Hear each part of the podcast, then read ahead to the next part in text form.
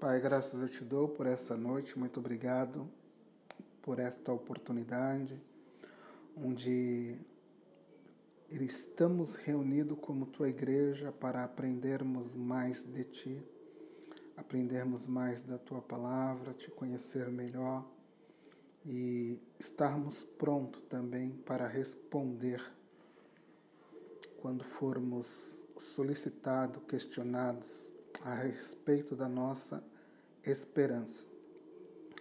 Por isso entregamos a Ti nessa noite essa reunião.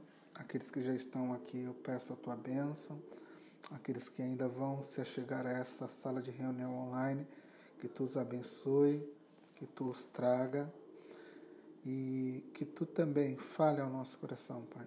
Nos fortalece, nos fortifica Faça com que a nossa fé seja uma fé robusta, uma fé firmada em Ti, firmada no Teu Evangelho, firmados na Tua graça e no Teu poder.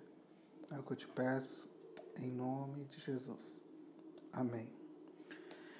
Eu gostaria de iniciar, primeiramente, boa noite a todos novamente, mas eu gostaria de iniciar o nosso tema hoje com um texto de Gálatas, capítulo 1 o verso é o 8, onde Paulo diz assim: Mas ainda que nós, ou um anjo dos céus, pregue um evangelho diferente daquele que lhes temos pregado, que este seja amaldiçoado. Então, com esse texto, eu abro essa, essa reunião. Né? O tema desta noite é um outro evangelho? Não. Não existe um outro evangelho. Só existe o evangelho. Não temos um outro evangelho. Só temos um evangelho. No próximo slide, eu quero fazer uma introdução com você. Cris, pode passar o próximo.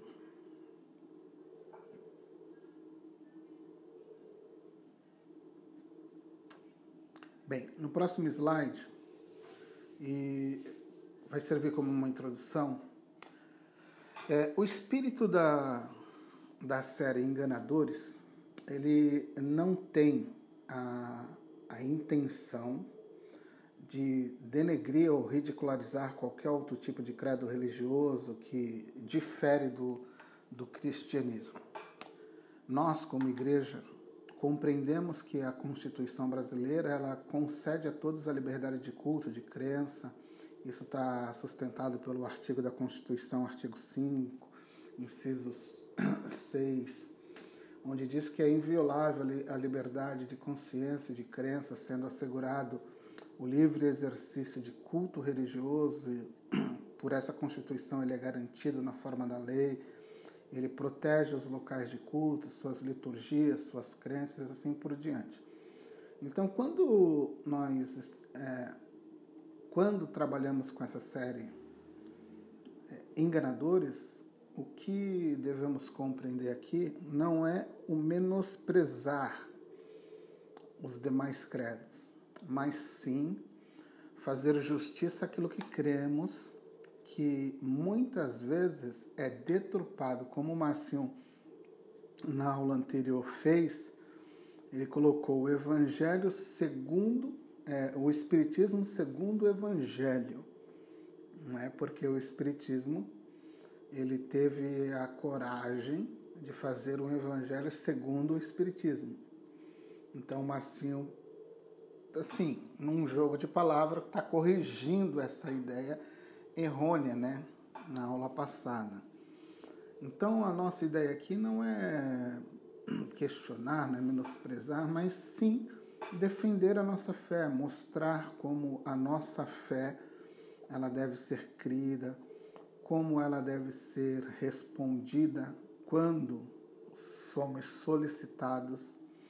Então, a nossa intenção aqui, que fique bem claro, não é denigrir as demais religiões ou os demais credos, mas fazer justiça e proteger aquilo que cremos. Então, é, algumas religiões ou alguns enganadores, eles se apropriam de algumas verdades do Evangelho e eles tentam, de alguma forma, deturpar aquilo que já, já está estabelecido há séculos né, de, dentro de uma tradição cristã e muitos desses homens enganadores eles vão, de, vão deturpando com o passar do tempo, vão dando novas é, ênfase ou distorcendo, né, colocando no, sobre uma nova ótica e fazendo com que no fim nós sejamos de alguma forma culpados ou fazendo com que sejamos mal vistos, né? É, Dando-se a entender que aquilo que eles falam é o correto e aquilo que a igreja estabeleceu como verdade, como credo, durante, séculos, é o que está errado. Então, a maioria dos enganadores, eles se apropriam das verdades cristãs, vão deturpar essa verdade cristã e depois vão nos acusar de que nós é quem é, estamos errando, nós é que estamos falando é, besteira e assim por diante. É, um texto que eu gosto muito é o texto de 1 Pedro 3, verso 15. 1 Pedro 3, verso 15, você tem lá um, uma ideia central né, sobre, sobre como devemos responder, né, o espírito né, que temos que ter quando alguém pergunta a razão da nossa fé. Então, 1 Pedro 3, o verso é o 15, diz assim que antes santifiquem Cristo como Senhor em seu coração, estejam sempre preparados para responder a qualquer pessoa que lhes pedir a razão da esperança que há em vós. Então, é, Pedro deixa aqui bem claro nesse texto, no verso 15, que ele dá uma ênfase. Primeiro, que eu devo estar sempre preparado para responder. E aqui é o grande problema da igreja no século 21. Ela não sabe responder, ela não sabe conversar, a respeito da sua fé. É, a qualquer pessoa, ou seja, ela não sabe conversar com qualquer pessoa, qualquer credo, qualquer um, um ignorante, um sábio, ela não sabe lidar, né? Se ela não estiver preparada. Então ela tem que estar sempre preparada para responder o sábio, para responder o ignorante e para fazer com que o evangelho seja apregoado, ou seja, anunciado. E como ela deve fazer isso? Está lá no verso 16. Ela deve fazer isso com mansidão e respeito, conservando a boa consciência, de forma que os que falam maldosamente contra o bom procedimento de vocês sejam envergonhados porque vocês estão em Cristo. Então, é, Pedro mostra que eu devo estar preparado para responder, e a forma como eu devo estar preparado também diz muito. Eu devo responder com mansidão e com respeito, respeitando a boa consciência. Isso tudo para que eu possa convencer de alguma forma aquele que me que me escuta. Então ele vai ver o meu bom procedimento e quando ele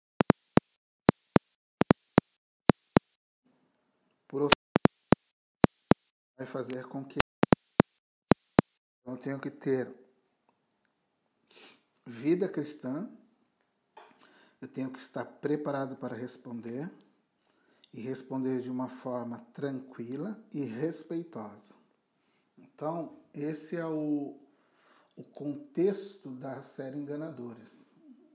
Preparar você para responder e preparar você para que responda com respeito e com calma, e que antes de tudo você tenha um bom proceder, você seja respeitado pela sua conduta, ainda que eles possam falar de uma forma calunia, com calúnias, com mentiras, com enganos, ainda que eles venham é, mentir a respeito da sua conduta, ela deve ser, antes de tudo, uma conduta cristã, para que eles possam ser condenados naquilo que falam sobre você.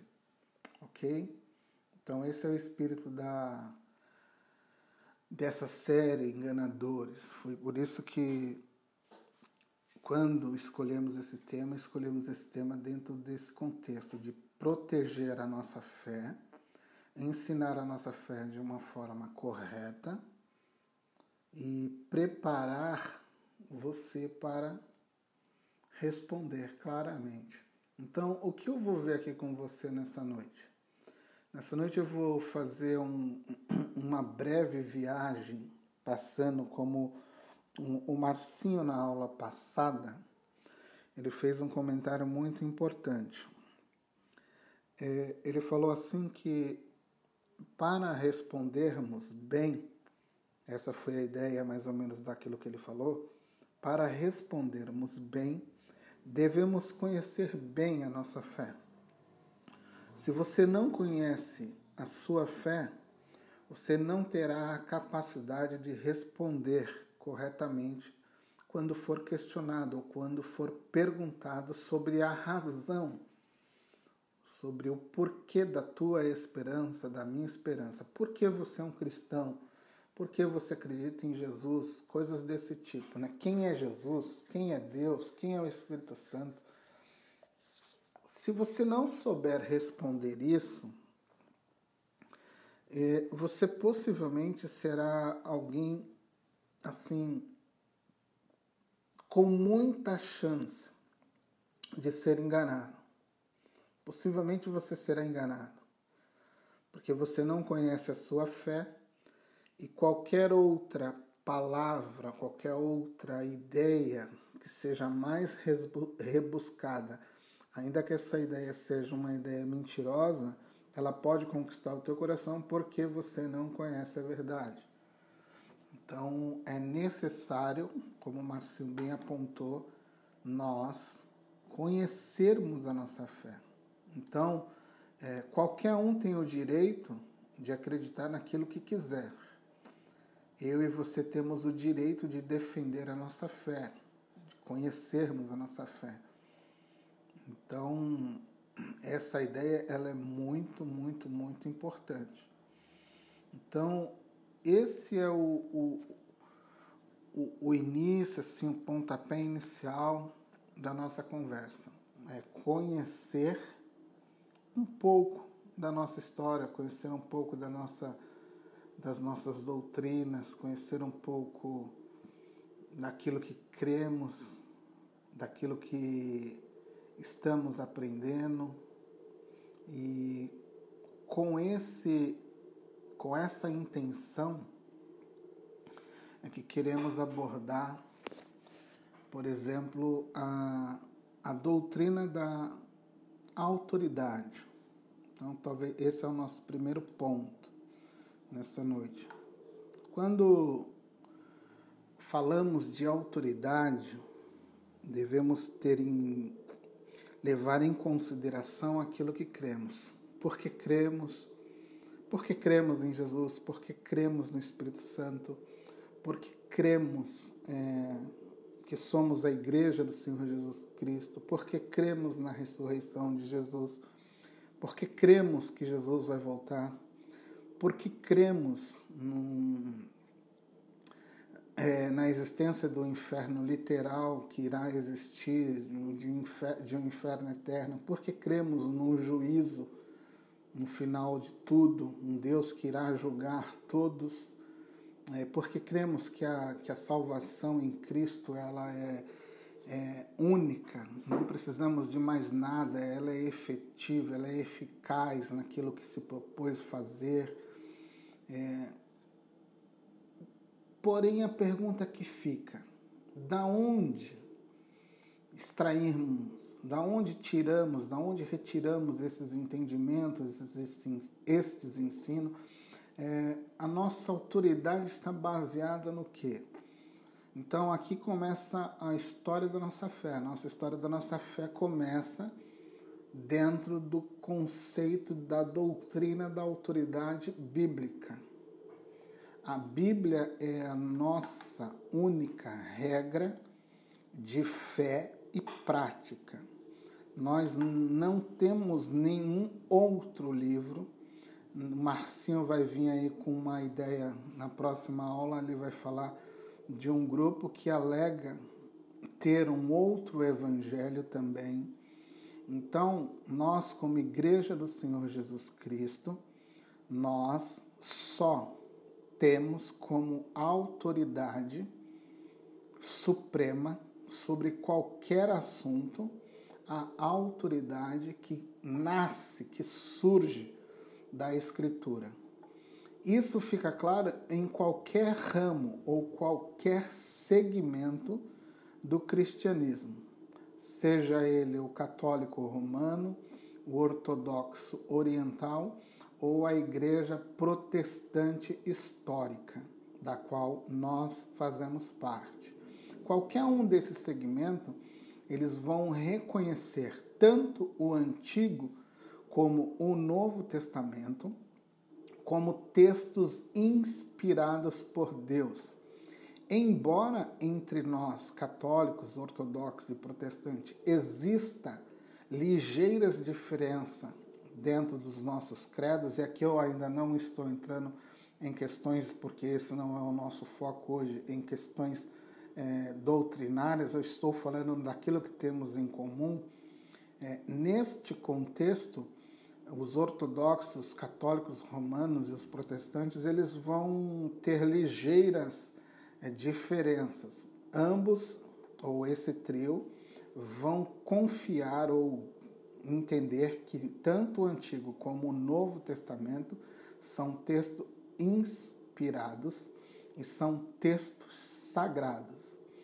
A diferença, por exemplo, entre os católicos é que eles vão acrescentar no seu texto lá na sua Bíblia os livros apócrifos. E, por exemplo, o catolicismo ele não tem somente a, a escritura, a Bíblia, como fonte de autoridade. Ele também coloca a sua fonte de autoridade nos textos apócrifos e também coloca sua fonte de autoridade ou compartilha né, a sua fonte de autoridade com a tradição, com aquilo que a igreja falou durante séculos, que segue uma tradição, aquilo que os papas, os bispos falaram. A igreja ortodoxa, ela pensa um pouquinho diferente. Mas, por exemplo, ela entende que ela é a guardiã da palavra de Deus e o intérprete legítimo da palavra de Deus. Então ela arroga para si uma autoridade que só pertence a ela, ou seja, qualquer tipo de interpretação que não seja aquela legítima, legítima que nasce dentro da Igreja Ortodoxa Oriental, ela entende que essa interpretação é errônea. Mas isso é uma coisa mais para o futuro. só estou colocando aqui como um pontapé inicial e para entendermos que qualquer uma dessas tradições, entre essas três tradições, todas elas vão reconhecer tanto o Antigo como o Novo Testamento como um texto inspirado. Se você quiser ver, eu não vou entrar em tantos detalhes, mas se você quiser ver, por exemplo, ou anotar aí, ó, 1 Timóteo 3,16, segundo a Pedro 1, 20 e 21,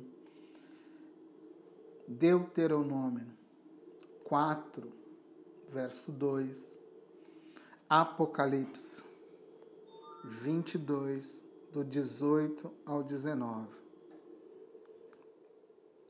todos esses textos eles estão falando sobre este conceito de inspiração divina. Eles estão mostrando que este texto, tanto o texto do Antigo Testamento como o texto do Novo Testamento, são textos inspirados, são textos sagrados. Por exemplo, esse texto de 1 Timóteo 3,16, ele é um texto muito importante, porque mostra que a escritura ou as escrituras elas são inspiradas por Deus, elas recebem como se fosse o fôlego, a inspiração divina. Ainda que é, não devemos negar é, a dupla ação, homem e Deus, ao construir esse texto sagrado, o que fica claro é que a inspiração ela foi coordenada por Deus. Ou seja, nesse texto composto, inspirado por Deus, existe uma revelação exata daquilo que Deus deseja para o homem, ou, generalizando aqui, para todas as suas criaturas. Nessa revelação, ela é exata no, no contexto da criação, no contexto da salvação, no contexto de nos mostrar quem é Deus. Então, dentro desse contexto geral das Escrituras, a, a inspiração ela não contém erro algum. Quando ela trata, por exemplo, da salvação, quando ela trata do ser divino, do ser de Deus, ela não erra, ela não falha dentro desse contexto, ela é exata, ela foi inspirada e nessa inspiração não existe erro. Então, os homens que construíram este texto, usando todo, tudo aquilo que existia de disponível, tanto como literatura, tanto como ilustrações, tudo que eles puderam usar para elaborar o seu texto sagrado, por exemplo, o texto de Moisés, que é o Pentateuco, os Salmos de Davi, o Evangelho de Mateus, o Evangelho de João, tudo que esses homens construíram dentro do seu texto tem a sua particularidade humana, porém existe sobre esses homens a inspiração divina, o fôlego de Deus construindo o seu texto. Por isso esse texto que temos, a Bíblia, ela é nossa única fonte de autoridade. Não temos outra fonte de autoridade.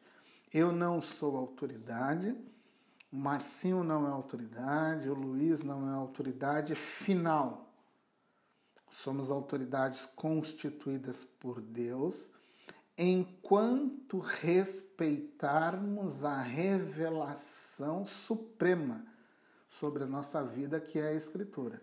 A partir do momento em que eu negue as escrituras e a exatidão daquilo que está no texto, eu não sirvo mais como exemplo para ninguém, porque toda a, minha, toda a minha autoridade ela é delegada ou ela nasce fundamentada naquilo que o texto diz, não naquilo que eu digo, não naquilo que o Márcio diz, não naquilo que o pastor Luiz diga, ou o pastor Samuel, seja quem for, ainda que o Papa diga, se não nasce das Escrituras como vontade suprema, perfeita interpretação, não deve ser crido, não deve ser levado para frente. Então, a autoridade que me julga, que te julga, que julga todo ser humano, é as Escrituras. Nada além das Escrituras. Somente, como disse a reforma protestante, somente as Escrituras.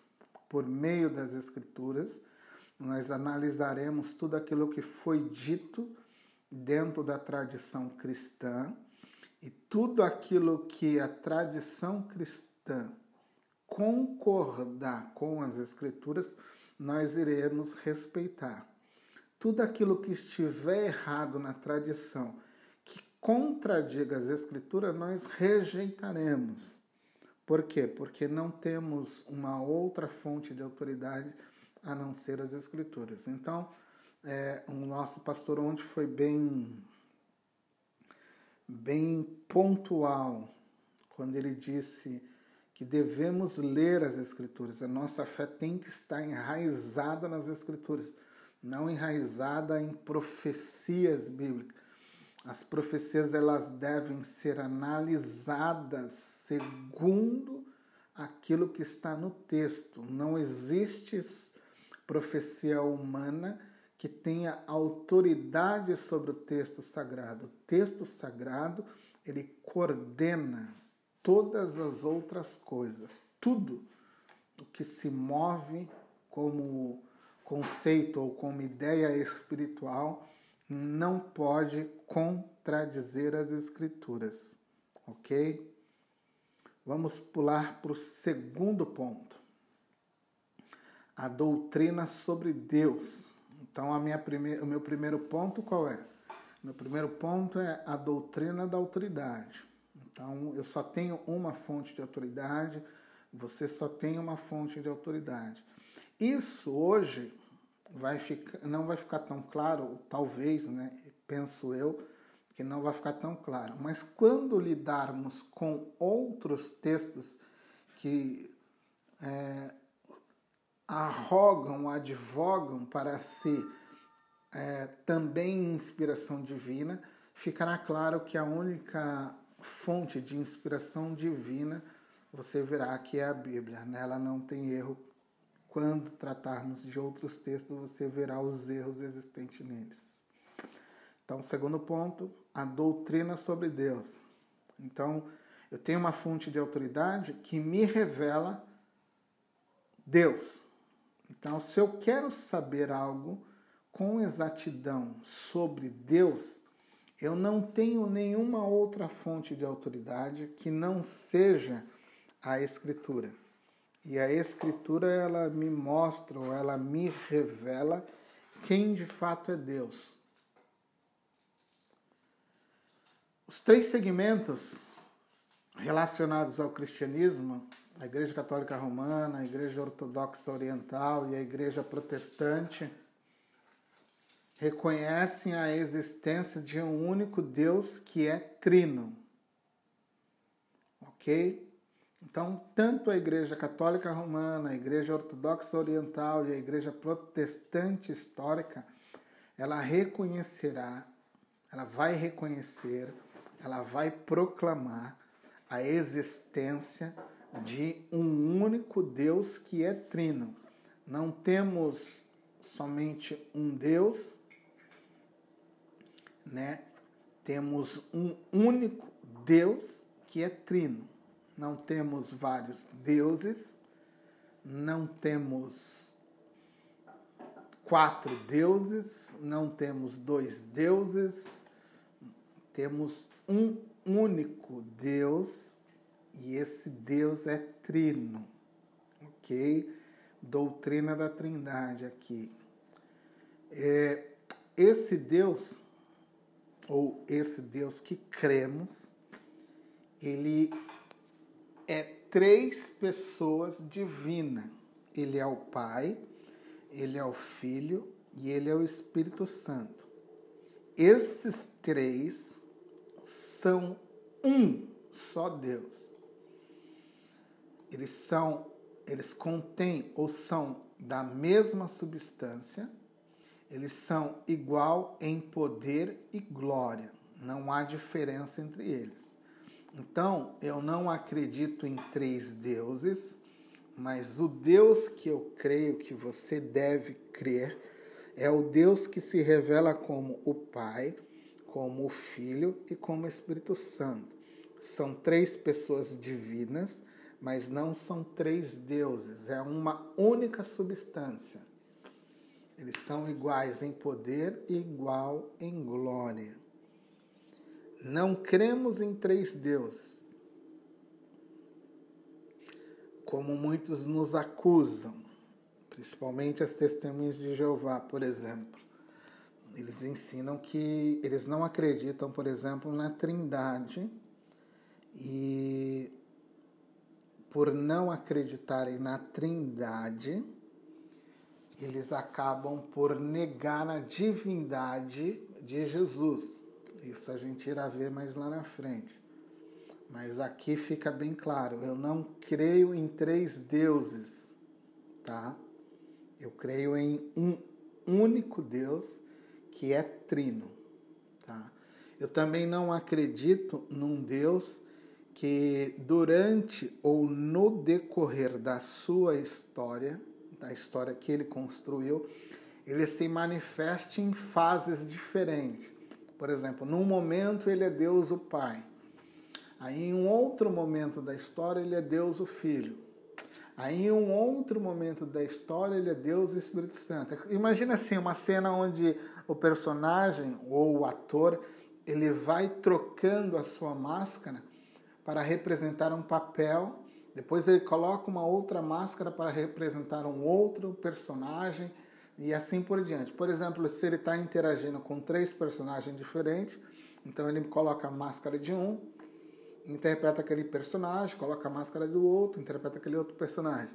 Então, às vezes, é, as pessoas entendem que a trindade é isso. É um Deus que se manifesta em momentos diferentes, com, por exemplo, com máscaras diferentes. Uma hora sendo Pai, uma hora sendo Filho, outra hora sendo Espírito Santo, porque eles não conseguem compreender o mistério. E realmente, o mistério, é, para nossa mente finita, pequena, ele é difícil de compreendermos. Porém, eu não posso negá-lo, porque a Escritura me mostra que este Deus é único e é trino.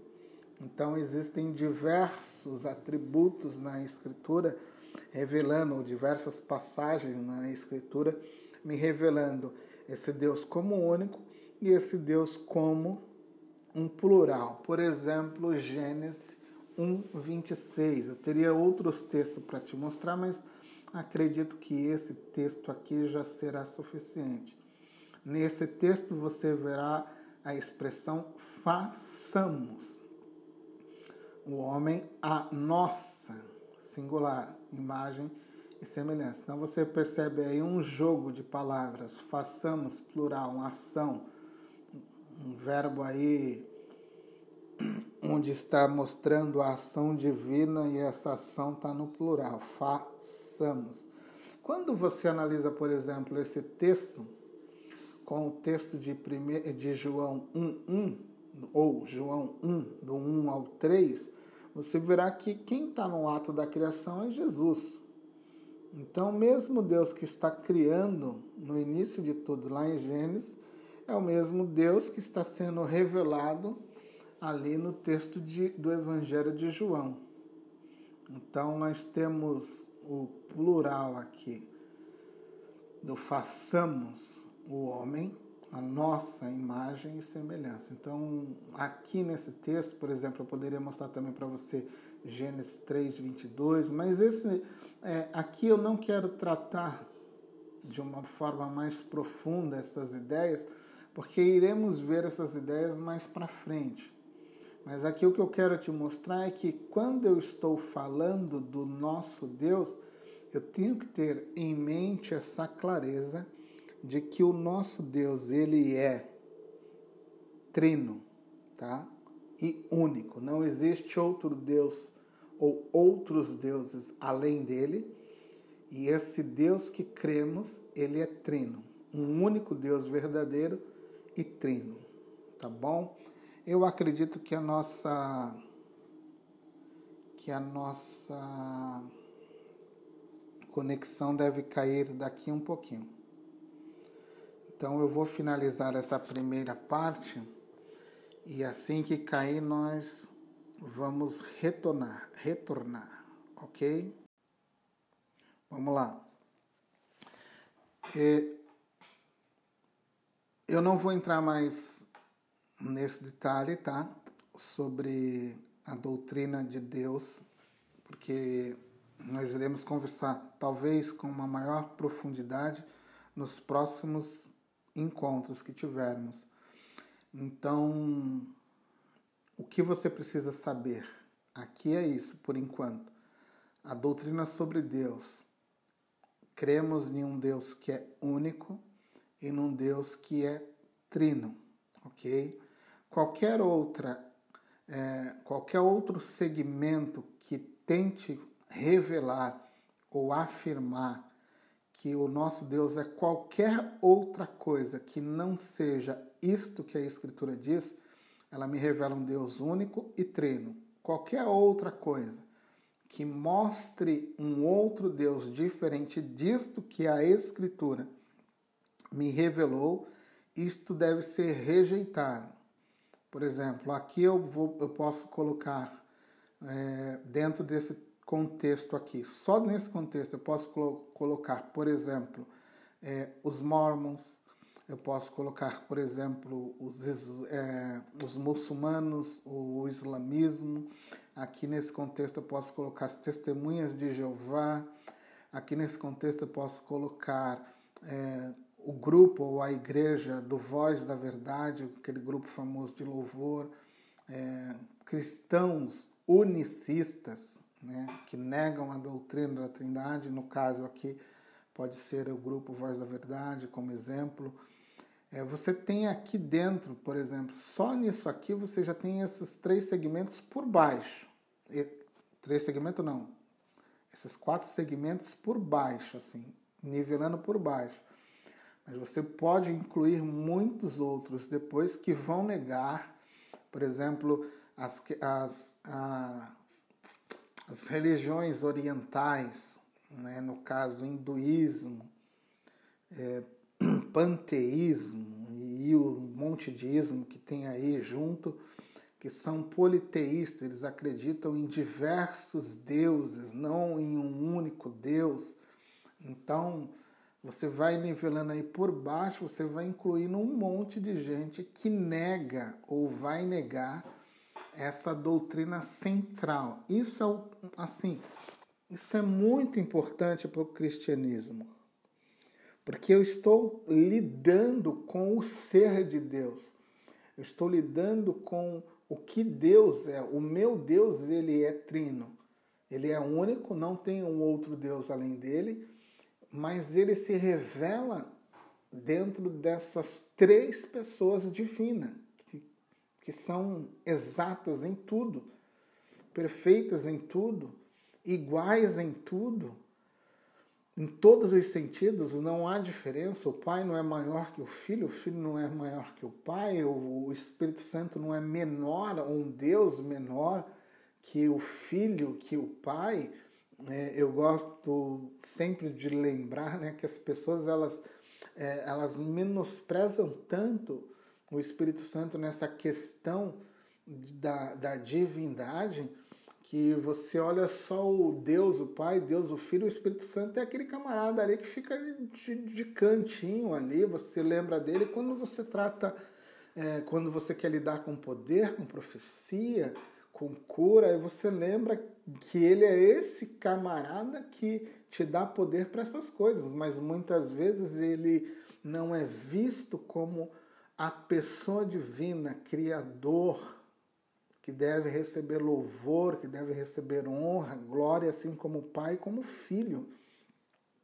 Ainda que a sua função hoje, com a igreja, inspirando e cuidando da igreja, seja louvar o Filho, quando estamos no, contemplando o nosso Deus, não devemos esquecer que o Espírito Santo também é aquele que deve receber louvor e adoração. Por quê? Porque ele é Deus assim como pai, como filho. Ele não é alguém que deve ficar de cantinho, servindo, nos servindo, né? Eu eu tenho às vezes um sério problema, né, com essas ideias que falam a respeito eu, né, particularmente eu, tenho muita muito assim, muita dificuldade em, lidar, em ter que lidar com essas ideias né, de, do Espírito Santo como óleo, como água, como. Sabe, essas coisas assim. Eu não consigo, eu tenho muita dificuldade. O Espírito Santo é tão Deus como Jesus é Deus, como o Pai é Deus. Eu tenho que ter é, o, o, o, divino temor, o, dev, o devido assombro, o devido respeito a essa pessoa essa terceira pessoa da Trindade. Mas isso a gente vai ver mais para frente. Vamos para o próximo ponto. Terceiro ponto, a pessoa do Senhor Jesus Cristo. Esse é o tópico mais extenso, porque ele é o assim o coração da nossa fé, né? O Espírito Santo é é aquele que vai revelando Jesus por meio da igreja, a igreja vai aprendendo quem é Jesus, aprendendo por meio dos evangelhos, aprendendo por meio da, da aplicação desta verdade ao nosso coração sobre a pessoa do Senhor Jesus Cristo. Então, eu não posso perder de vista aquilo que a Escritura me revela sobre Jesus. É, ontem eu estava vendo o, o, pastor Luiz falando algumas coisas né, na, naquela mensagem poderosa ontem. E, e ele falou uma coisa muito interessante, que nos falta o temor, né? E eu conversava com a minha esposa um, um dia desses aqui em casa, e nós estávamos falando justamente sobre isso.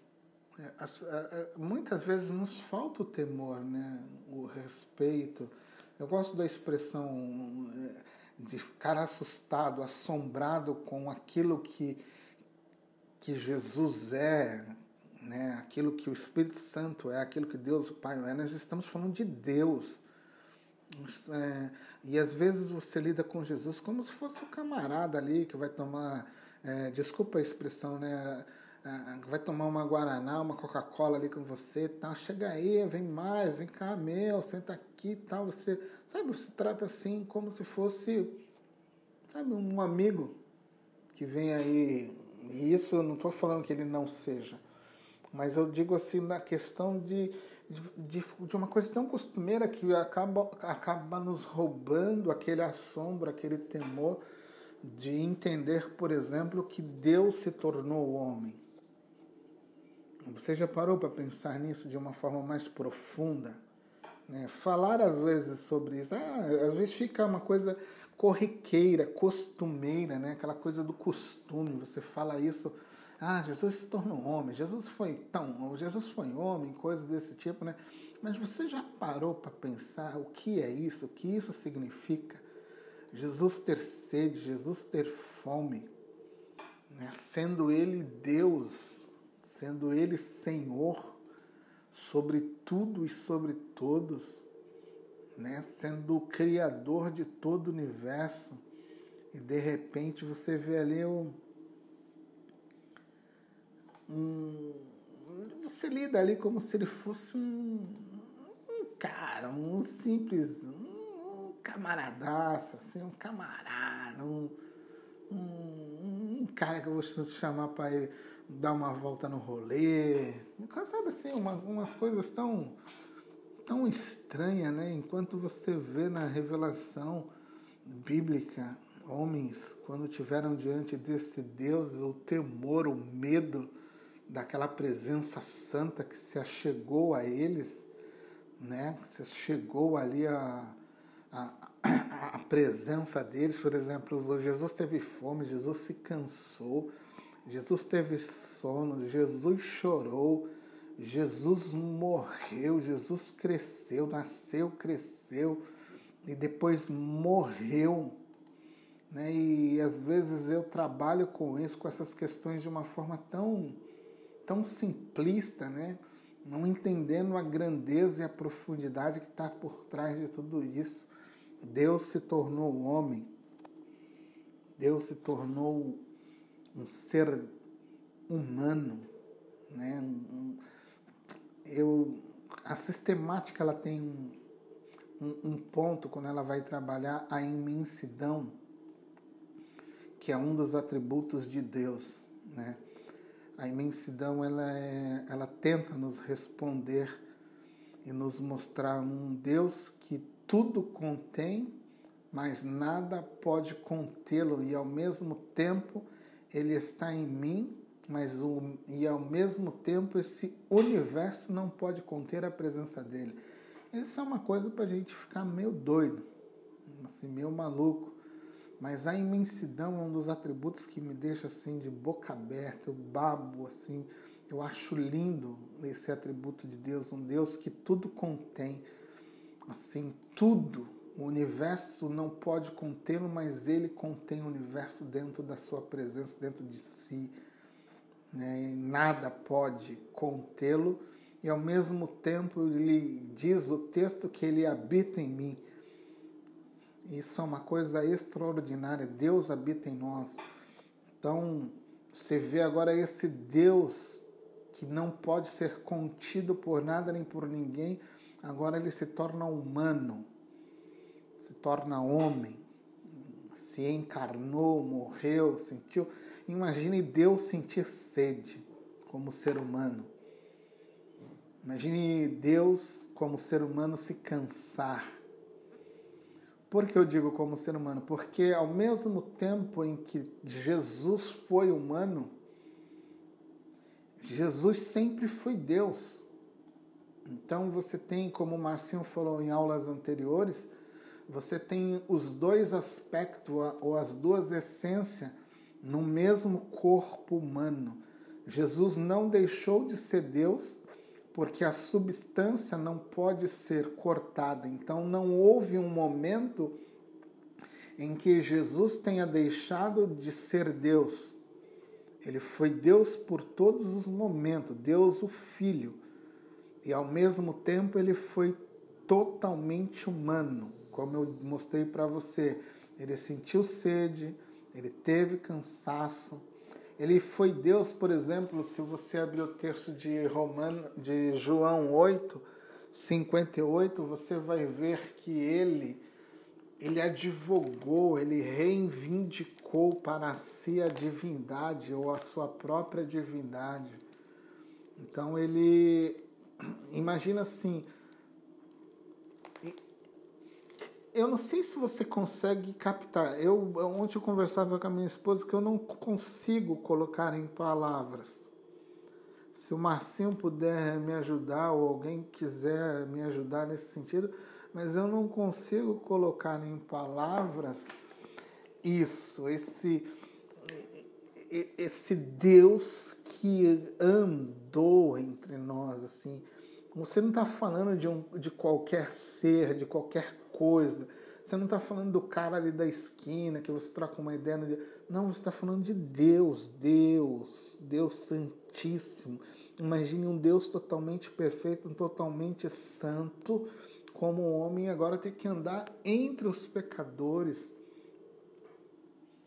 sofrer a morte de pecadores, de inimigos seus eu não consigo assim, eu não tenho palavras para descrever essa profundidade, essa ideia tão profunda de tentar entender Deus que nada pode conter, agora se manifestar como um homem. Ele não deixou de ser Deus em nenhum momento e não deixou de ser homem em sua totalidade. Então você está vendo Deus habitando e andando entre os homens. Isso é muito profundo e você negar isso, você deixar isso passar, não pode. Qualquer outra coisa ou qualquer pessoa que diga menos que isso deve ser rejeitado. Jesus ele foi tanto homem como foi totalmente Deus, nunca deixou de ser Deus. E quando eu falo Deus, eu quero que você olhe e coloque o teu olhar sobre aquelas manifestações da, na criação, sobre aquelas manifestações dentro do, do contexto do êxodo ali, do, da libertação do povo do Egito, os sinais que seguiram o povo de Israel, o mar que se abriu. Quando eu falo Deus, eu quero que você olhe para Jesus e contemple Jesus naquelas manifestações espetaculares.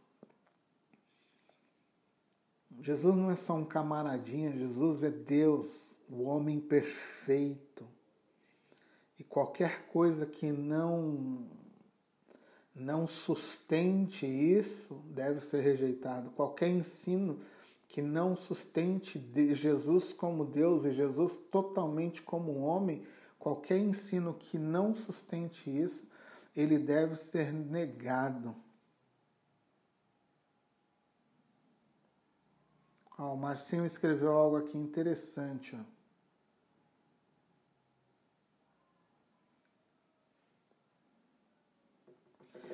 Que ele, com toda a sua glória, ele não teve vergonha de nos chamar de filho, e sendo nós tão imperfeitos e limitados como somos. Né? Ele, com toda. Imagina se. É, é uma coisa que às vezes se torna tão banal, tão, tão corriqueira entre nós, que nós não observamos a profundidade disso. E tratamos Jesus como o camarada da, do abre as portas. Né? O cara que só abre a porta, só tem uma bênção para você. E, mas isso é um assunto para outro dia. Vamos continuar. Jesus, por exemplo, quando eu falo da divindade de Jesus, eu falo que ele reivindicou em, em João 8, 58, porque ele se compara ao grande eu sou, ao Deus que se manifestou a Moisés lá como o grande, o grande eu sou. Então Jesus ele vai reivindicar essa identidade, né? Ele vai dizer que antes de Abraão ele é o que? O grande eu sou. Então ele vai falar, antes de Abraão, eu sou. Né? E isso vai identificar, vai colocar ele no mesmo ambiente que o Deus que se revelou a Moisés. Jesus re realizou obras divinas, por exemplo, a criação. Se eu pegar, eu vou pegar somente a criação. Ele ele criou todas as coisas. Então, quando você vê o capítulo 1 de Gênesis 1, você tem que entender lá que criou Deus está falando de Jesus. Deus que criou todas as coisas. Então, quando você olhar lá, você pode olhar lá e ver toda a Trindade criando todas as coisas, o Espírito Santo, Deus o Pai, Deus o Filho. No princípio criou Deus no princípio, a Santíssima Trindade, Deus Pai, Deus Filho, Deus Espírito Santo, criou todas as coisas. Lá eles estão, realizando por meio do Filho todas as coisas. Então, qualquer coisa que seja menos que isso, não aceite. Qualquer Deus ou um Jesus menor que isso, não aceite por exemplo, em João 10, 30, 33, você vai ver que Jesus se compara ao Pai, se compara a Deus, né? E os homens vão querer apedrejar Jesus, por quê? Porque ele tentou, né, segundo o olhar humano, ser semelhante a Deus, mas Jesus não está tentando, ele está mostrando quem realmente ele é. Ele é igual ao seu Pai. Ele manifesta as obras de seu Pai.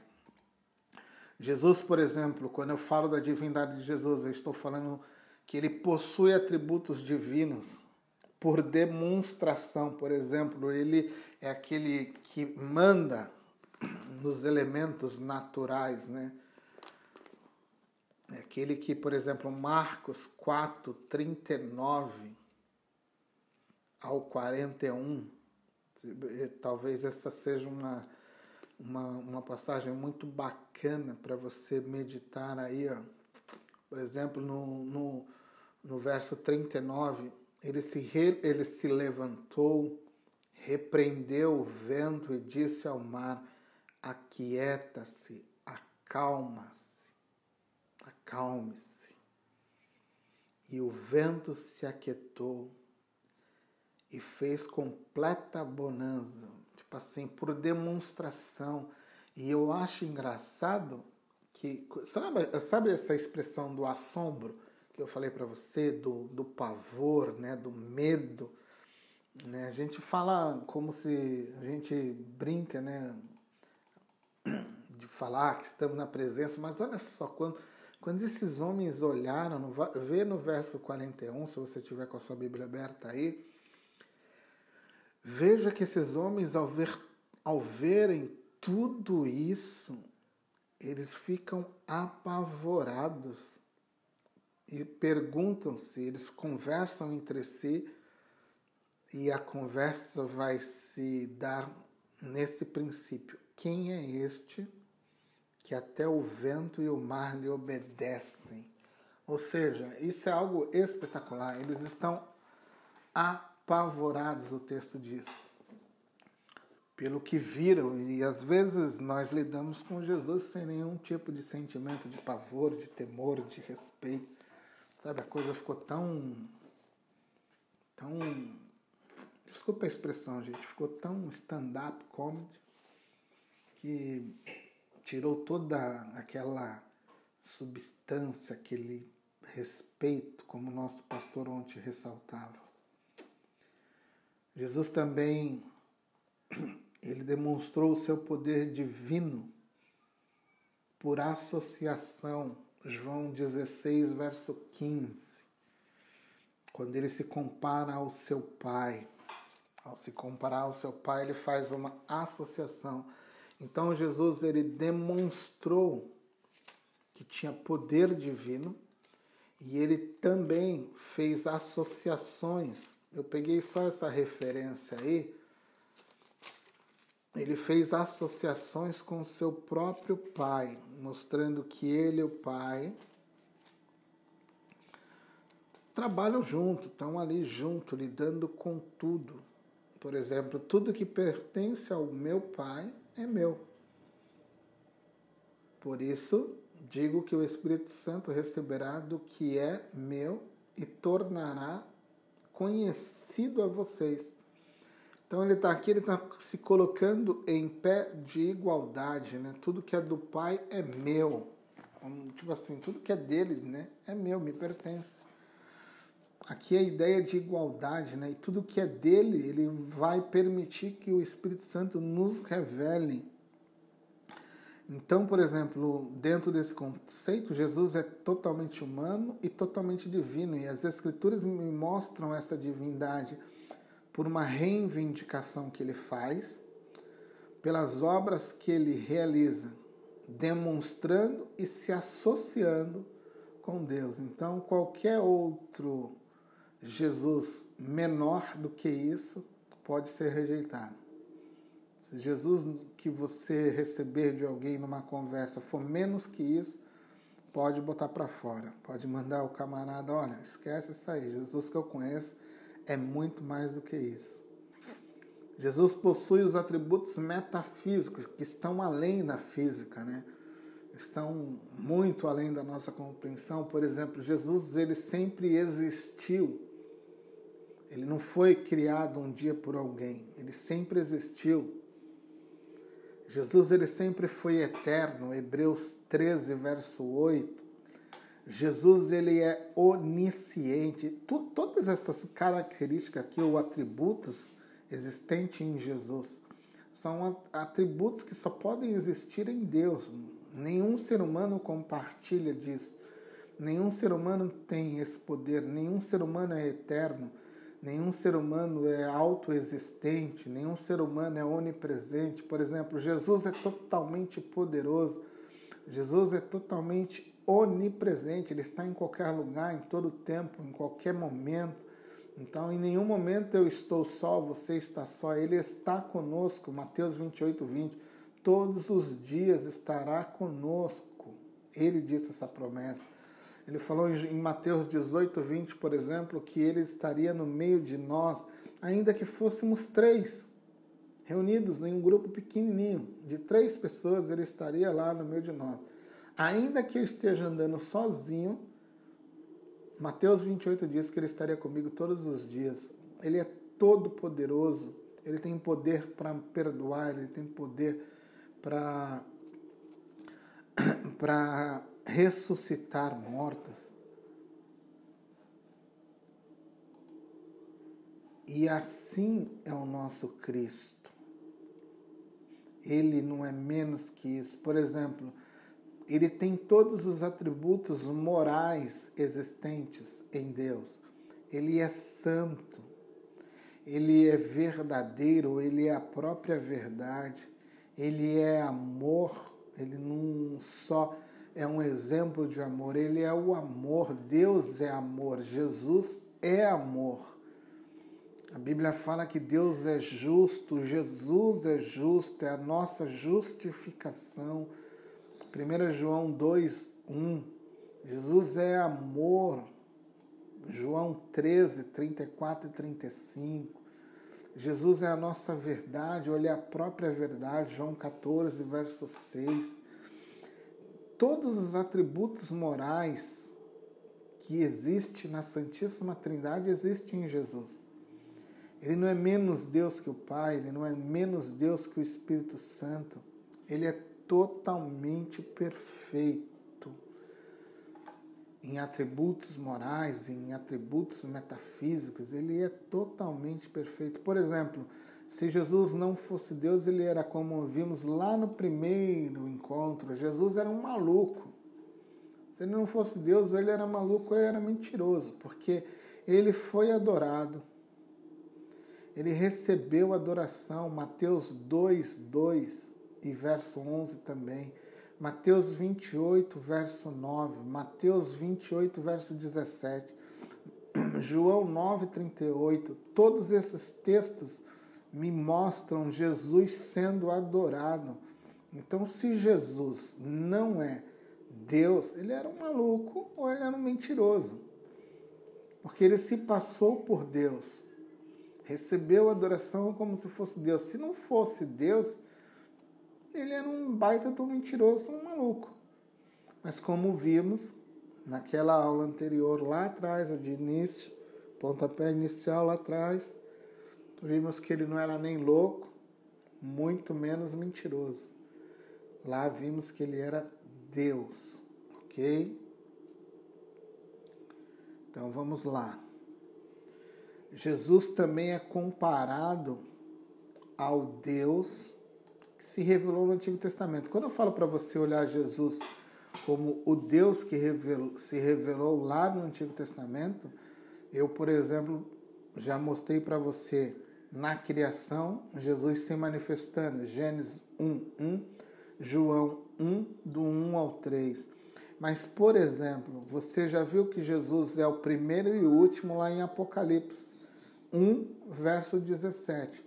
Mas você também já viu a expressão primeiro e último de Isaías 41, verso 4? Jesus é o mesmo, o primeiro e o último, tanto no texto de Isaías 41, verso 4, como em Apocalipse 1, 17. Por exemplo, Jesus é o grande eu sou, de Êxodo 3, 13 ao 14, comparado com João 8, 24 e 58.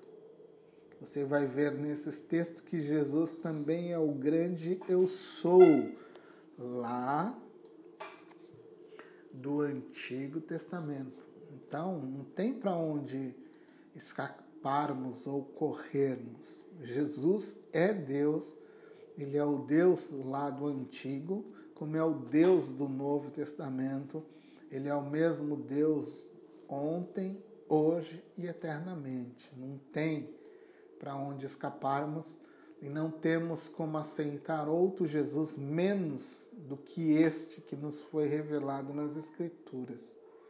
Tá? Deus Pai, Deus Filho, Deus Espírito Santo. Um único Deus trino. Por exemplo, Jesus é a nossa expiação. Essa é uma doutrina central, por exemplo, qualquer segmento, é, qualquer um dos segmentos, né? A Igreja Ortodoxa, a Igreja Católica, a Igreja Protestante, todas elas vão entender que Jesus ele é totalmente divino e totalmente humano, e isso foi assim essencial nesta questão da, da expiação pelo pecado. Ele foi o homem perfeito E por ser Deus, o seu sacrifício foi um sacrifício totalmente perfeito. Então, não é só o fato dele ter sido homem que foi importante. Foi crucial ele ser homem e ser Deus, para que o seu sacrifício fosse plenamente perfeito. Entendeu? Como Deus, né, como homem, ele se dá ou ele se doa em favor dos homens como um sacrifício perfeito. Mas como Deus, o seu sacrifício ele pode, ele tem o poder de alcançar toda a humanidade. Isso não significa que toda a humanidade é salva só por causa da morte de Jesus. Só será salvo aquele que acredita em Jesus, porque aqui essa ideia de que a morte de Jesus salvou todos os homens, isso é um, também é um ensino que tem uma deturpação. Mais à frente a gente conversa sobre eles. Tá bom? Há igrejas por aí que pregam que o sacrifício de, de Jesus salvou todos os homens, ou seja, o camarada pode continuar ali no pecado, que no final o sacrifício de Jesus salva ele sem arrependimento, sem confissão de pecados, sem mudança de vida. Então, algumas igrejas estão pregando essa ideia de um sacrifício perfeito que alcançou todos os homens. Tipo assim, no final, todos serão salvos. Existe um camarada aí, eu já comentei com vocês.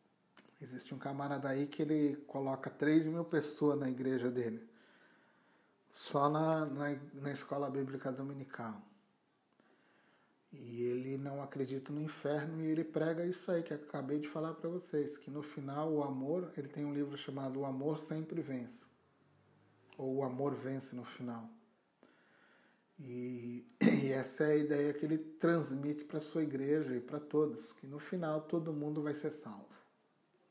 Então não tem inferno, não tem não tem juízo, o sacrifício de Jesus foi para salvar todo mundo e para ninguém ser condenado. Então fica complicado, mas isso também é uma deturpação do Evangelho. O sacrifício de Jesus ele foi perfeito para todos aqueles que nele vão acreditar, colocar sua fé de forma inabalável, não encontrando em si mesmo nenhum tipo de confiança para escapar lá no final do grande juízo que virá sobre todos. Então aqui você pode ver que o sacrifício de Jesus pelos homens foi perfeito. A morte de Jesus possui um valor infinito. Sendo Deus, Jesus não precisava morrer. Sendo impecável, ele não precisava morrer a fim de pagar pelos pecados dele mesmo. Uma vez que um ser infinito que não precisava morrer, sua morte pode servir para expiar o pecado de toda a humanidade. Tipo assim, é, é, é, aqui é outro ponto que a gente também brinca muito e talvez nem compreenda a profundidade disso. Deus morrer na cruz por pecadores como eu e você. Né? Romanos 3, 21 ou 26. Deixa eu ler uma citação para você aqui. Essa citação está no Catecismo Maior da Igreja Ortodoxa Oriental. Por consequência, assim como em Adão tínhamos caído sobre o pecado, a maldição e a morte, assim somos libertos ou libertados do pecado, da maldição e da morte em Jesus Cristo. Seu sofrimento voluntário e a sua morte na cruz por nós, tendo um valor e mérito infinitos, como morte de um sem pecado, Deus e homem numa só pessoa representam tanto a satisfação perfeita para a justiça de Deus, que nos tinha condenado pelo pecado para a morte, quanto um fundo meritório infinito, o qual lhe assegurou o direito sem prejuízo para a justiça de conceder a nós pecadores, o perdão de nossos pecados e a graça de obter a vitória sobre o pecado e sobre a morte. Eu acho essa expressão desse catecismo magnífica. Um fundo de mérito infinito, ou seja, em Cristo há uma abundância infinita de graça, de perdão, de amor, que me faz vencer o pecado e me fará vencer a morte. Esse é uma coisa assim extraordinária. Esse é o nosso Jesus e e menos que isso eu não devo aceitar. Menos que isso eu não vou aceitar. Porque o meu Cristo é muito mais do que isso. Bem, mais um ponto sobre a divindade e a humanidade de Jesus é a sua ressurreição. Esse também é um ponto muito importante que devemos compreender. Jesus ressuscitou, Jesus não ficou ali dentro de um túmulo, né? seu corpo não foi roubado. Temos lá a primeira fake news, né? Onde foi dito que o corpo de Jesus havia sido roubado. Não, a Bíblia diz que Jesus ressuscitou e a ressurreição de Jesus Cristo é, ela é o ponto central. Mas como a nossa conexão vai acabar, eu volto neste ponto já para finalizarmos a aula no próximo quadro, tá bom? No próximo quadro aí nós iniciaremos a ressurreição. Eu imagino que a nossa nossa a nossa aula vai já está acabando.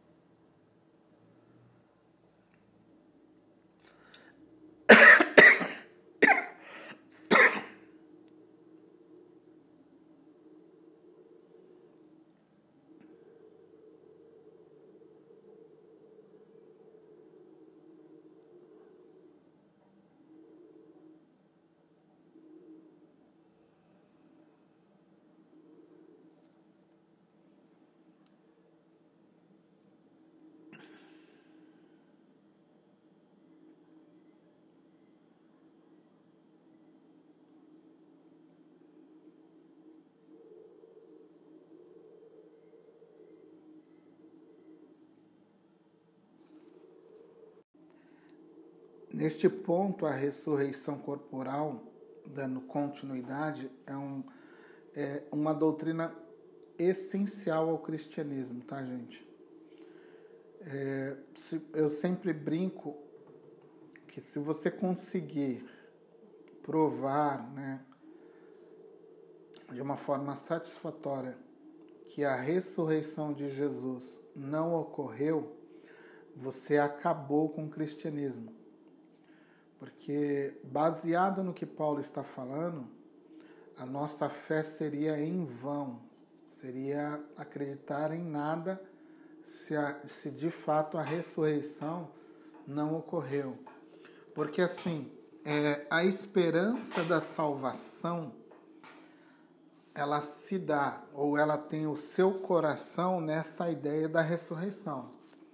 Se Jesus não ressuscitou de entre os mortos, é, eu também não irei ressuscitar da morte eterna. Então, essa seria a ideia. Jesus ressuscitou de entre os mortos, e assim como ele ressuscitou de entre os mortos, eu também ressuscitarei com ele ou juntamente com ele no aspecto espiritual, isso já ocorreu, mas eu tenho a ressurreição do corpo. Jesus ressuscitou não somente espiritualmente, ele ressuscita em um corpo totalmente idêntico àquele a qual ele foi crucificado e morto. Lembra na, naquela ideia, é, naquela ideia não, naquela passagem onde Tomé pede para tocar em suas feridas, ou seja, o corpo que Jesus ressuscita é o mesmo que ele morreu na cruz.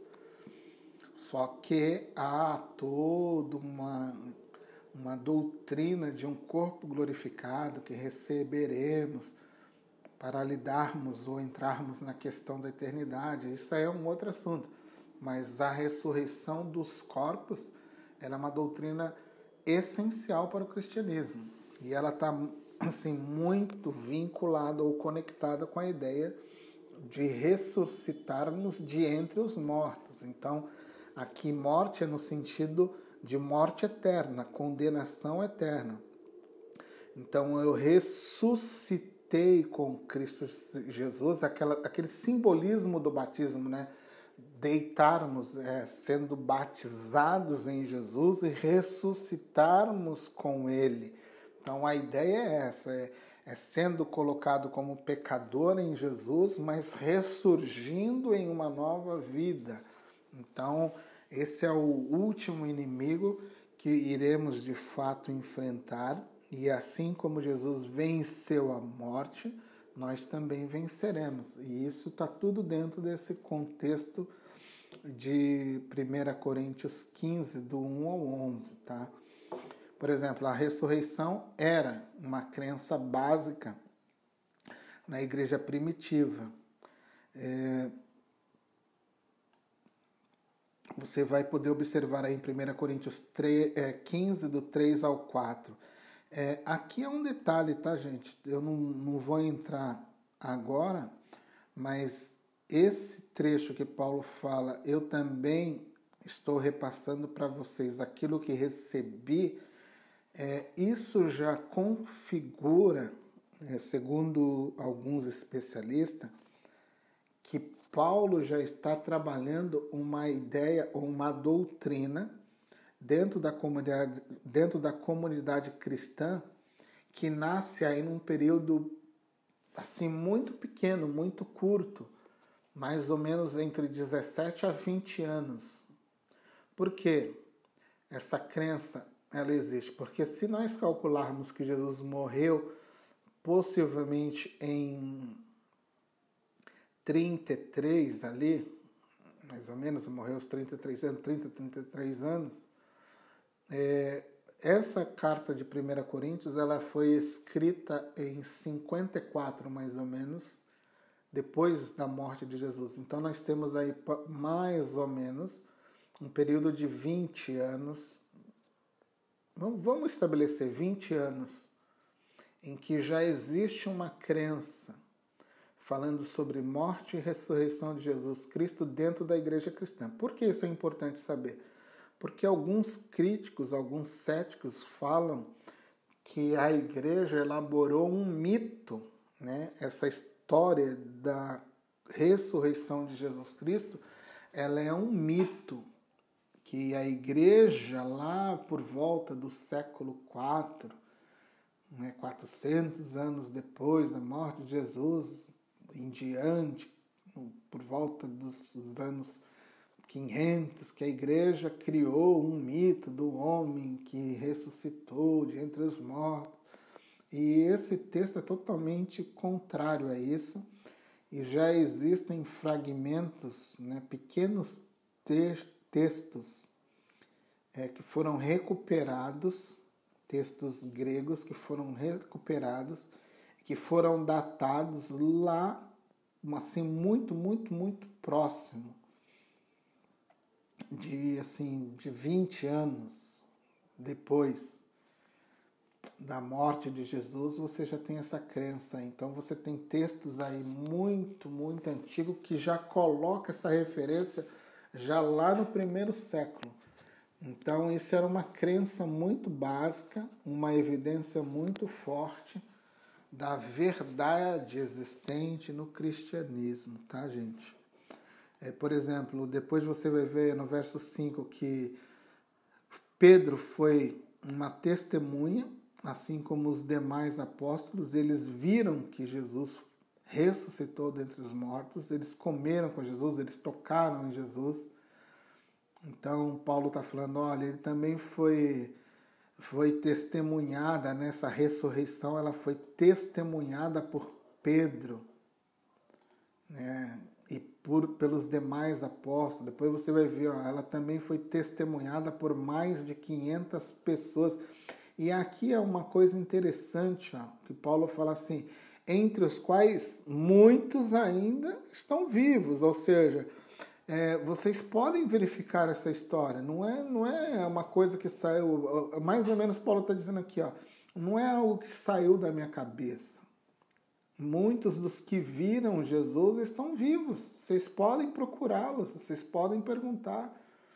Eles são testemunhas vivas. Então, o cristianismo ele não foi baseado somente numa crença, num algo que alguém criou, né? Alguém sentou um dia de tarde, ficou olhar, olhando o Mar da Galileia e falou: vou criar uma história, uma historinha aqui, um mitinho, e, e vou sair divulgando esse mito aí para todo mundo. Não, Paulo aqui está falando: olha, vocês podem verificar.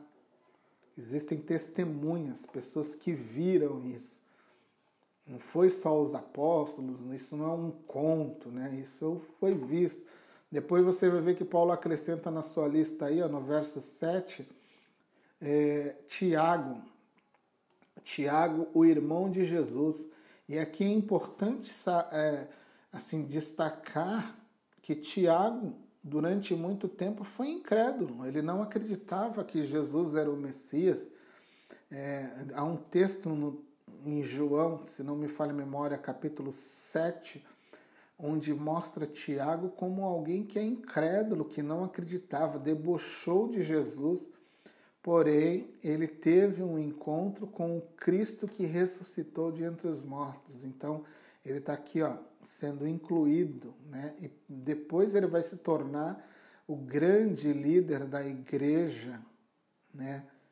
É, de Jerusalém ali, uma grande testemunha de Jesus um camarada ali que vai ser um exemplo para a igreja de Jerusalém, mas que um dia foi incrédulo, mas que teve um encontro com Jesus Cristo, igual eu e você tivemos. Você vai ver aqui ó, também que por último Paulo se inclui. Ele falou, e por último eu aqui, ó, esse ser insignificante, que por graça e misericórdia encontrou-se, ou foi encontrado por ele. Então Paulo se inclui aí como alguém que também viu Jesus. Então, se você encontrar alguém que negue a ressurreição corporal de Jesus Cristo, que fale que isso é um mito, que fale que isso é uma história que a igreja inventou, pode esquecer. Aqui a, a, as escrituras nos revela que isso era uma crença que Jesus já havia dito antes de morrer. Ele falou: Vou mas daqui três dias eu ressuscito, e a igreja testemunhou isso, os apóstolos e todos aqueles que seguiam Jesus. Próximo tópico é a divindade do Espírito Santo. É, o Espírito Santo, como eu falei para você lá no início, ele é a terceira pessoa da Trindade. Pessoa. Tá bom? Pessoa. Eu gosto de sempre salientar isso ele é uma pessoa. Por que eu digo isso? Porque você vai ver mais para frente, por exemplo, as testemunhas de Jeová não acreditam que o Espírito Santo seja uma pessoa. Eles acreditam que o Espírito Santo ele é uma força, uma energia, mas não uma pessoa. Então, o Espírito Santo segundo a revelação das Escrituras, mostra que ele é uma pessoa, a terceira pessoa da Trindade. Tá bom? Eu gosto de salientar bem isso, porque algumas seitas tratam Jesus, é, tratam o Espírito Santo como uma, uma coisa, né, e não como uma pessoa.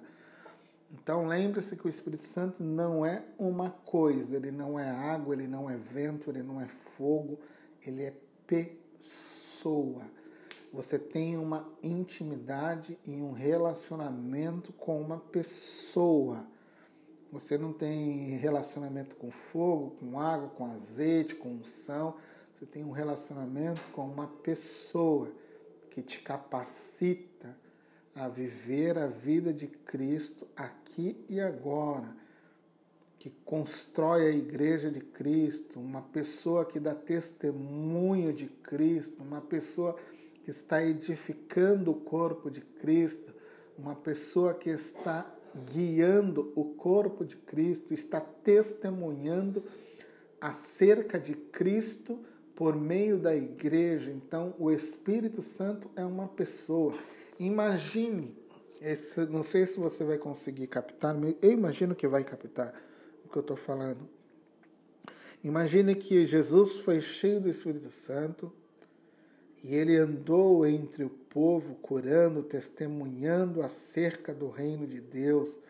A sua mensagem era uma mensagem que convocava as pessoas ao arrependimento. A sua mensagem tinha amor, tinha graça, tinha perdão. Tudo isso diz lá, Atos 10, 38, que foi por meio do Espírito Santo que ele fez todos esses sinais, todas essas coisas poderosas.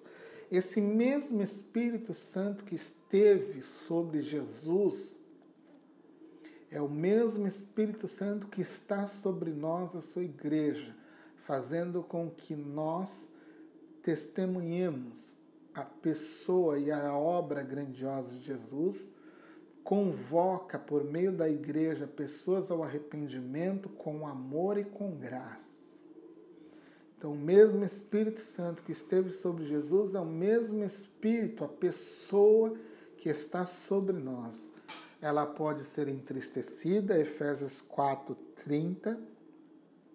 Ela pode ser contrariada, Atos, é, Atos 7, 51, ela pode ser alvo de mentiras ou de mentira.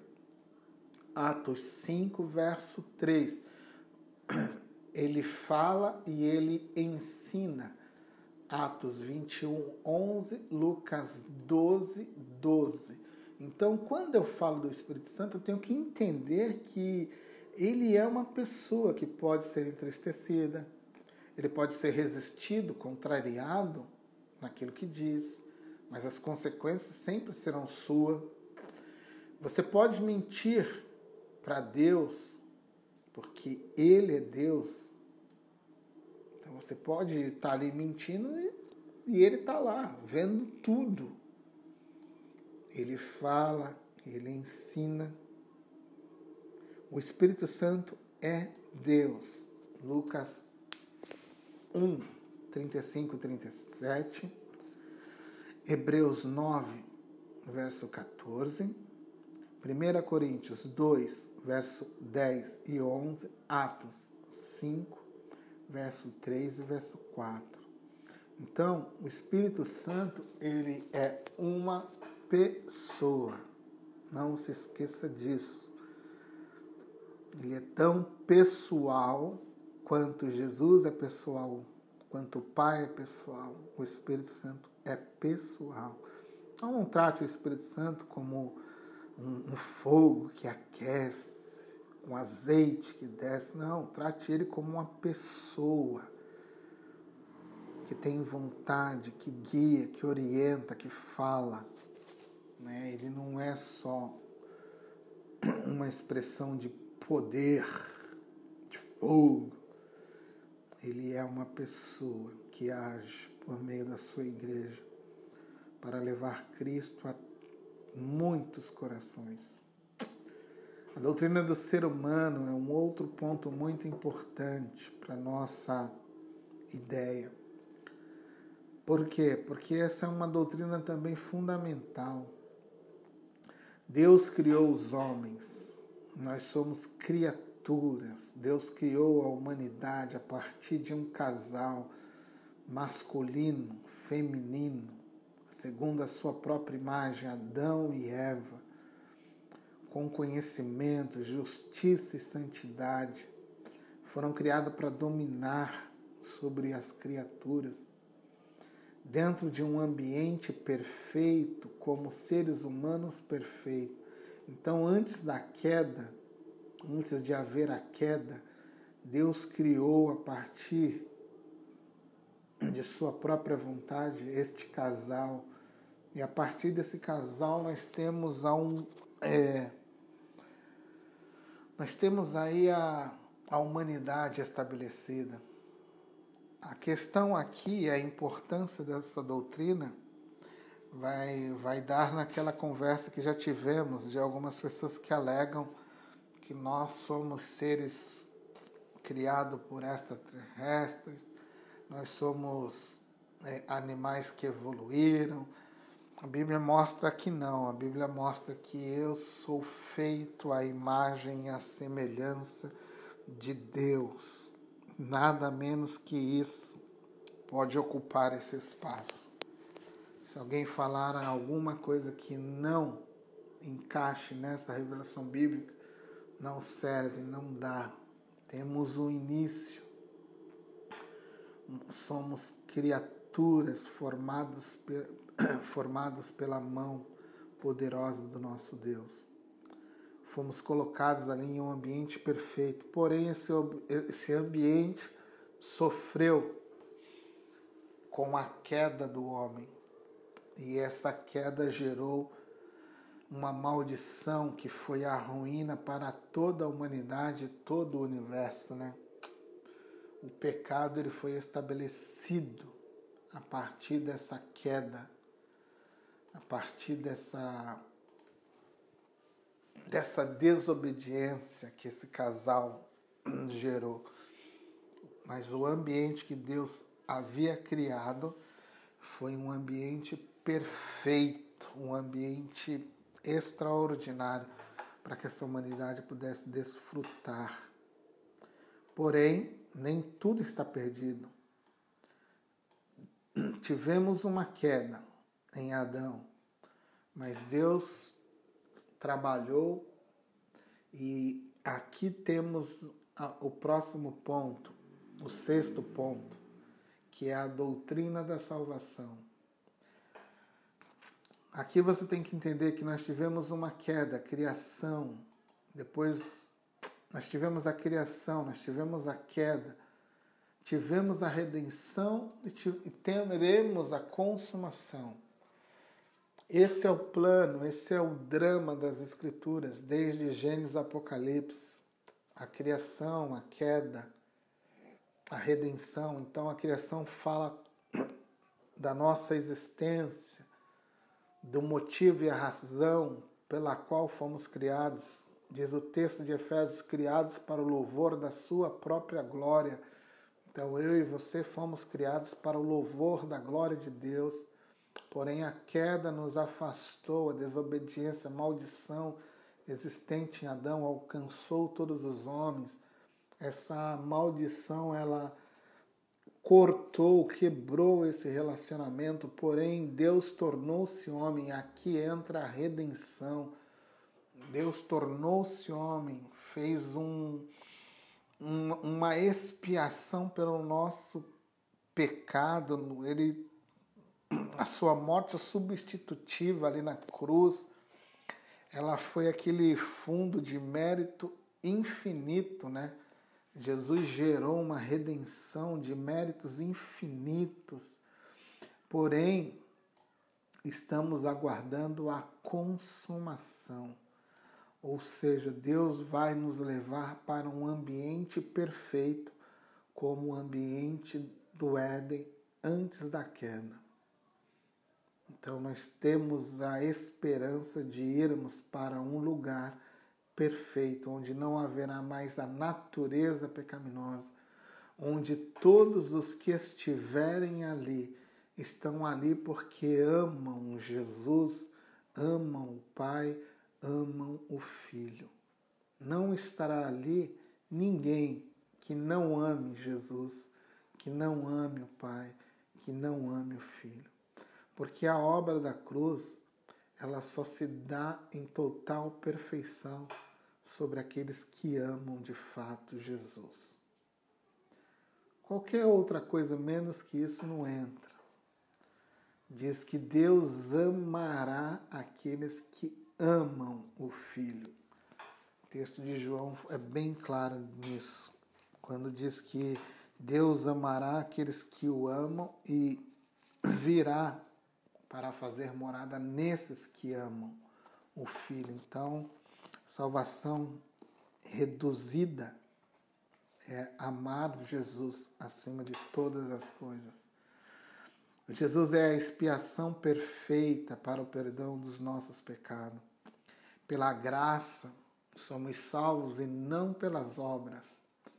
Então, aqui é salvação pelo mérito de Jesus e não por aquilo que faço. Eu sou salvo agora, nesse exato momento, porque é graça, porque eu confio na obra da redenção, da expiação que Cristo fez por mim, não pelas minhas próprias obras, pelos meus méritos. Efésios 2, 8 e 9, Tito 3, verso 5. Esses dois versos, como exemplo, nos falam sobre esta questão da obra feita por Jesus e pelas obras que eu nunca vou alcançar redenção.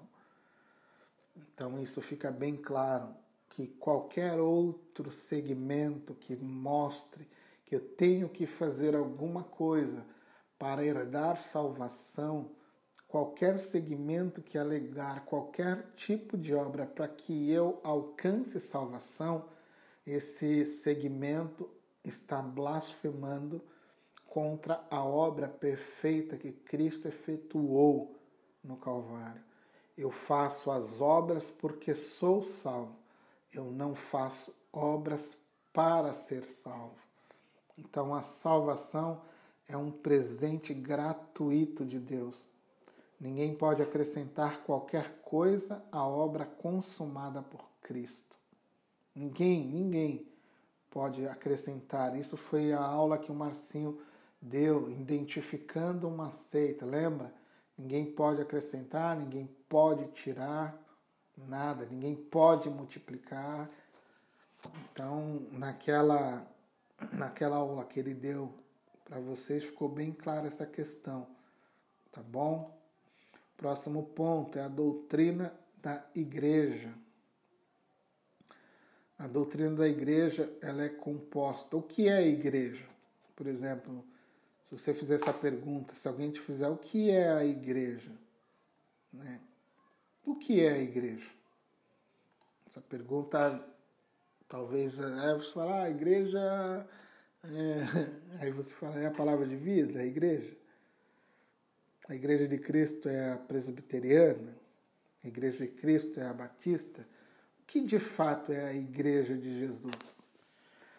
Então, é, a igreja verdadeira de Jesus é composta de todos os indivíduos em qualquer parte deste mundo que colocou a sua confiança em Cristo Jesus como seu Salvador.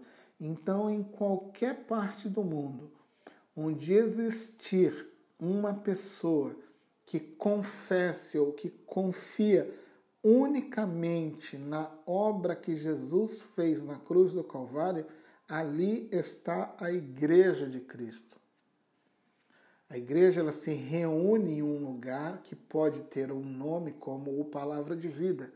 A igreja do Senhor se reúne naquele lugar, na Avenida Helena Maria, aos domingos, às terças e qualquer outro tipo de evento, mas aquele lugar não é a igreja.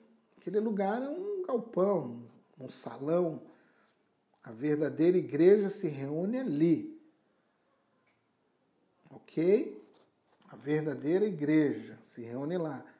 Ela é composta por pessoas que confessam e acreditam exclusivamente que só serão salvos por mérito de Jesus Cristo.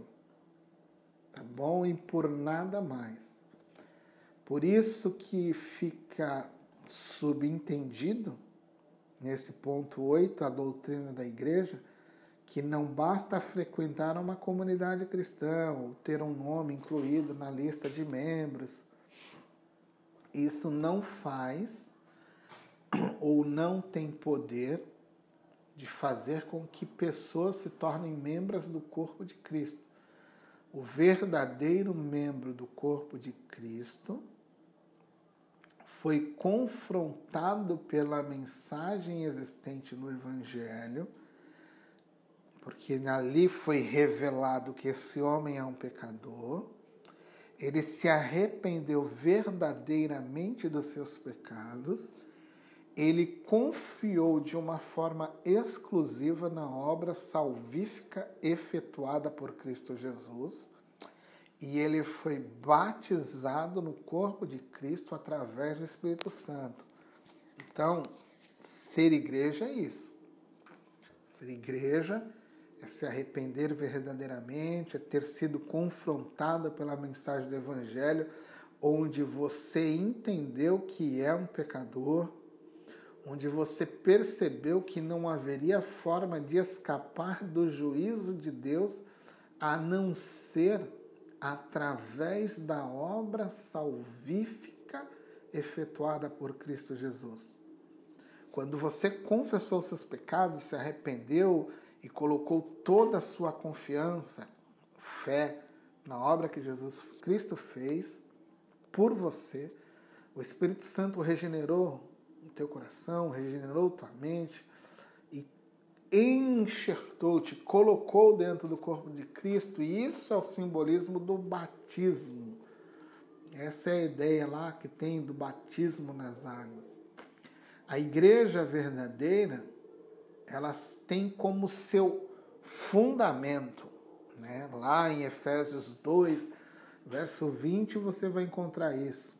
A verdadeira igreja ela tem em seu fundamento, ou ela é edificada, né, construída a partir deste fundamento, que é o fundamento apostólico, o fundamento profético.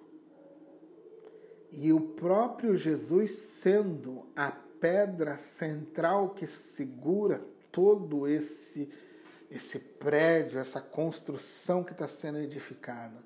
Ou seja, Jesus é o fundamento, a base de tudo. E ele recebe toda essa carga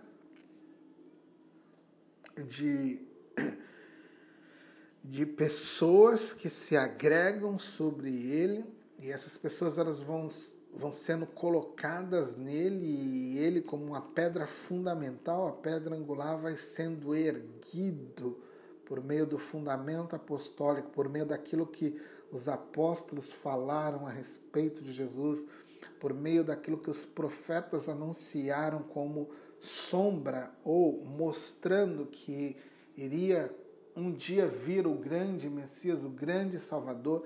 Então aqui você percebe nas palavras de Paulo, que tanto a ideia profética como a ideia apostólica, elas estão apontando sempre para o nosso Senhor Jesus Cristo. Então, não há outro fundamento que não seja Cristo Jesus, tanto anunciado nos profetas como anunciado nos apóstolos Cristo, que é a pedra angular. Então, a verdadeira igreja está fundamentada, ela não está fundamentada num profeta, por exemplo, o Islã, ele está fundamentado no profeta Maomé. Marcinho vai vir aí futuramente na próxima aula falando sobre um tema onde a, a, a, a, a igreja da qual ele vai abordar ela nasce de, de, de um, de um princípio, um conceito humano, onde o, o camarada lá se torna o, a pedra angular da igreja. Entendeu? Então, não. Qualquer outro evangelho que apareça, que tenha qualquer outro fundamento que não seja Jesus, pode considerar esse segmento como amaldiçoado. Tá bom? Ele pode ser lindo, assim, a, a coisa mais bela. Se ele não tiver fundamentado em Jesus, de nada serve, como Paulo diz, que ele seja amaldiçoado. Porque não tem um outro Jesus, não tem um outro evangelho, não tem um outro fundamento que não seja Jesus. Então, como diz a música, é tudo sobre ele. Se não for sobre ele, não serve para nada. Vamos lá? Concluindo.